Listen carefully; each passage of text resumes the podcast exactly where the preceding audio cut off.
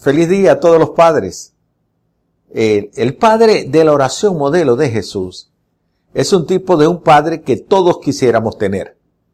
Como dice esa canción cristiana, el padre que siempre soñé, ese es Dios. En esa oración se nos presenta a Dios como un padre con tres características que lo hacen un padre único. Un padre que está siempre presente, que es proveedor abundante y perdonador amoroso. Dios es el Padre del cual habla el Salmo 103. Tan compasivo es el Señor con los que le temen como lo es un padre con sus hijos. Dios es el Padre compasivo que todos queremos tener. Seguramente tu Padre no tiene esas cualidades. De hecho, tu Padre no es Dios. Hasta tal vez no conociste a tu Padre porque te abandonó cuando más lo necesitabas. Dios es ese Padre especial, amoroso, proveedor, que nos acompaña en los momentos duros de la vida y perdona nuestras faltas cada vez que llegamos a Él con un corazón arrepentido. Según la oración modelo de Jesús, Dios es un Padre que está en primer lugar presente siempre. La ausencia del Padre es la experiencia más dolorosa para un hijo. Un padre presente en la familia es el símbolo de autoridad, cuidado, protección, provisión. No saben cuánto daño le hacen a la familia los padres que abandonan a sus hijos. Todo niño tiene el derecho a ser acompañado física y emocionalmente por su padre. Asimismo, todo padre tiene la obligación legal moral, espiritual de acompañar a sus hijos. La paternidad irresponsable creo que es la característica más resaltante de la familia en los últimos 100 años. La mejor noticia que tenemos es la que afirmó el salmista. Aunque mis padres me abandonen, el Señor se encargará de mí. Si tu padre biológico o adoptivo te abandonó, Debes saber que tu Padre Celestial jamás te abandonará. Dios es ese Padre omnipresente. Está presente en todo momento y en todo lugar.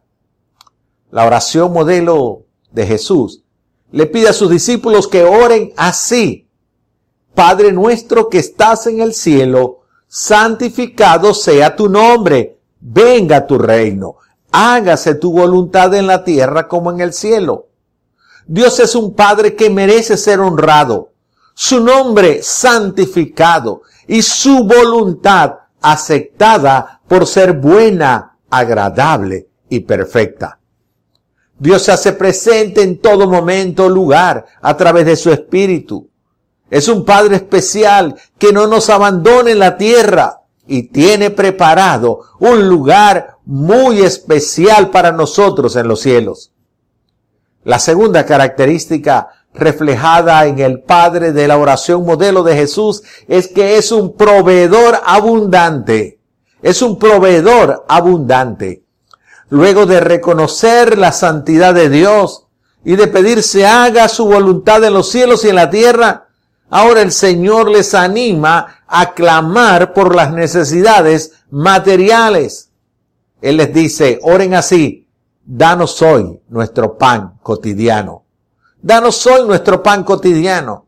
Es el mismo orden enseñado por Jesús a sus seguidores cuando les animó a buscar el reino de Dios y su justicia para garantizarles que las demás cosas les iban a ser concedidas. Yo encuentro allí tres cosas importantes. La primera es, es danos y no dame un pan cotidiano. El orgullo, la vanidad a la hora de pedir, no nos va a ayudar para quebrantar el corazón de Dios. Es danos, es danos para la familia, es danos para el padre, para la madre, para los hijos, para los hermanos. La segunda cosa que rescato es que es un pan que sustenta. Lo que le pedimos es un pan que nos va a sostener en nuestra necesidad básica. No son caprichos de hijos malcriados los que el Señor va a responder. Los discípulos de Cristo deben pedir pan y no lujos. Por eso, viene a mi memoria lo que dijo el autor del Proverbios. No me des pobreza ni riquezas, sino solo el pan de cada día. Porque teniendo mucho, podría desconocerte y decir, ¿y quién es ese el, el Señor? Y teniendo poco, podría llegar a robar y deshonrar así el nombre de Dios. La tercera cosa que rescato de la idea de que Dios es un Dios proveedor, es el Padre proveedor a quien le podemos decir, danos el pan cotidiano, es que no es para guardar, danos el pan nuestro de cada día, no es para guardar. Una traducción un poquito más fiel podría ser, danos hoy la porción necesaria para el día de hoy. Lo que se ha dicho hasta aquí indica que por medio de esta petición, Jesús está enseñando a sus discípulos a ser moderados en sus deseos y en sus peticiones. Es que el mismo Señor que animó a sus seguidores a vivir un día a la vez para no afanarse en cuanto a la provisión y al cuidado divino, Ahora les pide que oren todos los días pidiendo al Padre Celestial las provisiones para ese día. Dios es ese Padre especial al cual le pedimos y Él nos da. El apóstol Pablo en su segunda carta a los Corintios en el capítulo 2 dice, y Dios proveerá con generosidad todo lo que necesiten. Entonces, siempre tendrán todo lo necesario y habrá bastante de sobra para compartir con otros. Ahora, Pablo nos dice que Dios provee para que podamos compartir con otros. Y ese ha sido un secreto que he aprendido yo en la vida diaria. En medio de la escasez, al poder compartir con otros necesitados, Dios va a proveer para tus necesidades y tú vas a ser el instrumento de Dios para ayudar a los que menos tienen. La tercera característica del Padre de la oración modelo es que Dios es un Dios perdonador, un perdonador amoroso. ¿Cuántas veces hemos tenido que pedirle perdón a nuestros padres por nuestras desobediencias? ¿Cuántas veces hemos tenido que perdonar a nuestros padres porque nos abandonó o nos maltrató en medio de una relación. Dios es el Padre que sabe y puede perdonar. En esa oración modelo, Jesús instruye a sus discípulos a que pidan perdón de esta manera. Perdónanos nuestras deudas, como también nosotros hemos perdonado a nuestros deudores. Si Dios no fuera un Padre perdonador, ¿Para qué le vamos a pedir perdón? Pero Dios es un ejemplo de perdón. Aún habiendo pecado el hombre, aún habiendo desobedecido el hombre a lo que el Dios Padre le había establecido como norma, aún así murió por nuestros pecados para perdonarlos. No hay nada que pueda sanar más una relación rota entre el Padre y el Hijo que el perdón en su lección de perdón, Jesús incluye una condición. Como nosotros también perdonamos.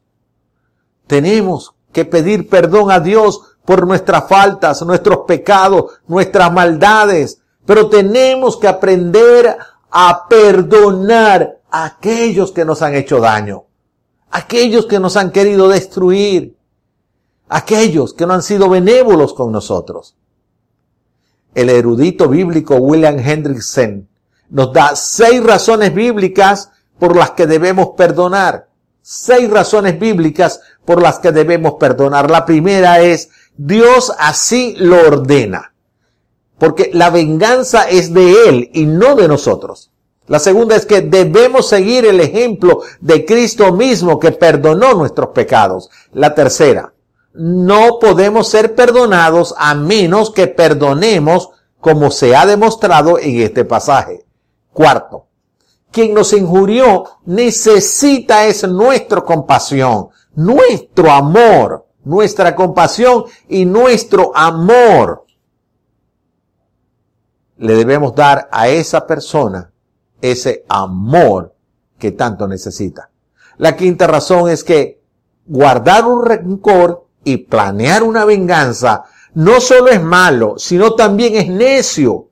Es necio, ¿saben por qué? Porque nos priva de la fortaleza que necesitamos para el trabajo efectivo. Estamos entonces tan inmersos en aquellos de planificar la venganza que nos quita el enfoque de la vida. Debemos mirar es hacia adelante.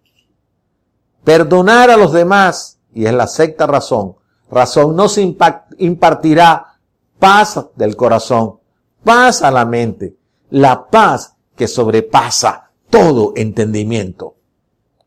Para ser genuino, este perdón que estamos otorgando a nuestros semejantes debe ser dado de manera alegre, generosa y definitiva.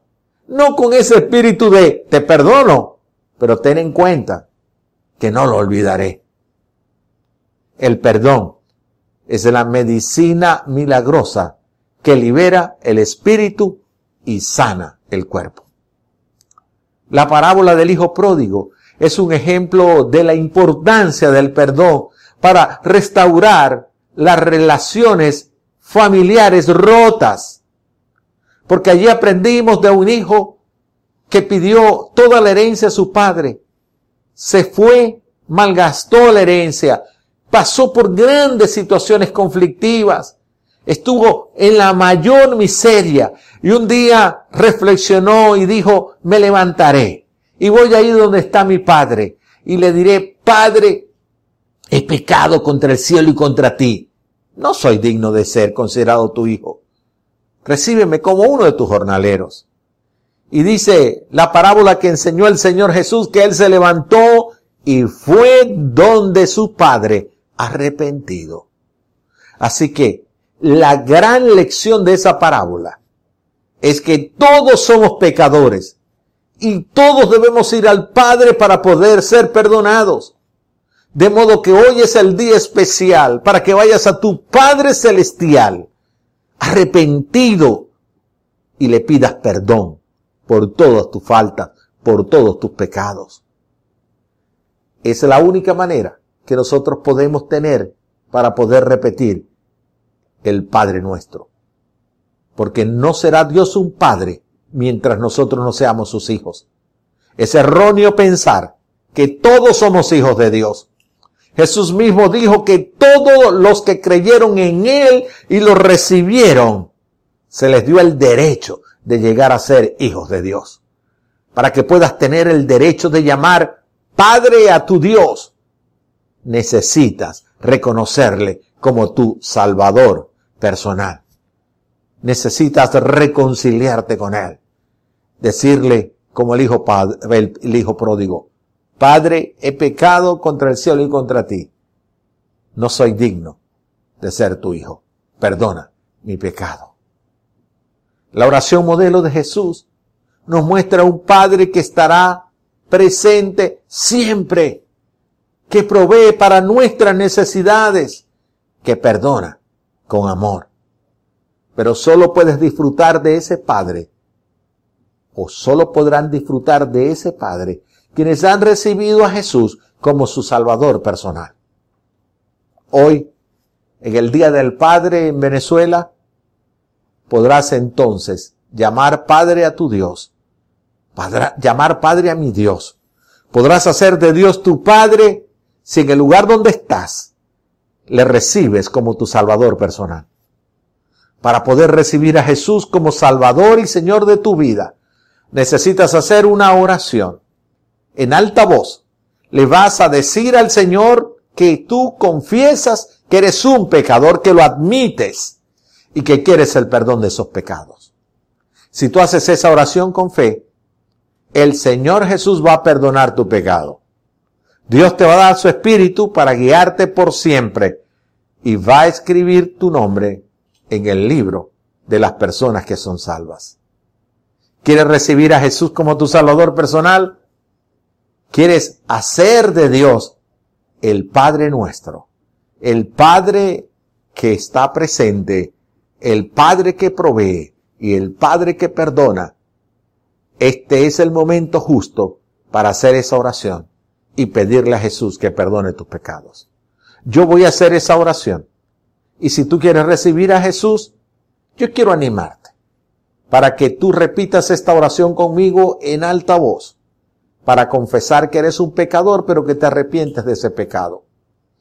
Si lo haces, el Señor va a perdonar tu pecado. Y ahora tú serás un auténtico hijo de Dios. Repite esta oración conmigo. Padre eterno, reconozco que soy un pecador. Necesito tu perdón. Por eso te pido ahora, desde mi casa, Señor, que perdones todos mis pecados. Que me hagas una nueva persona. Entra a mi vida. Dame tu espíritu para que me guíe por siempre. Hazme una nueva persona.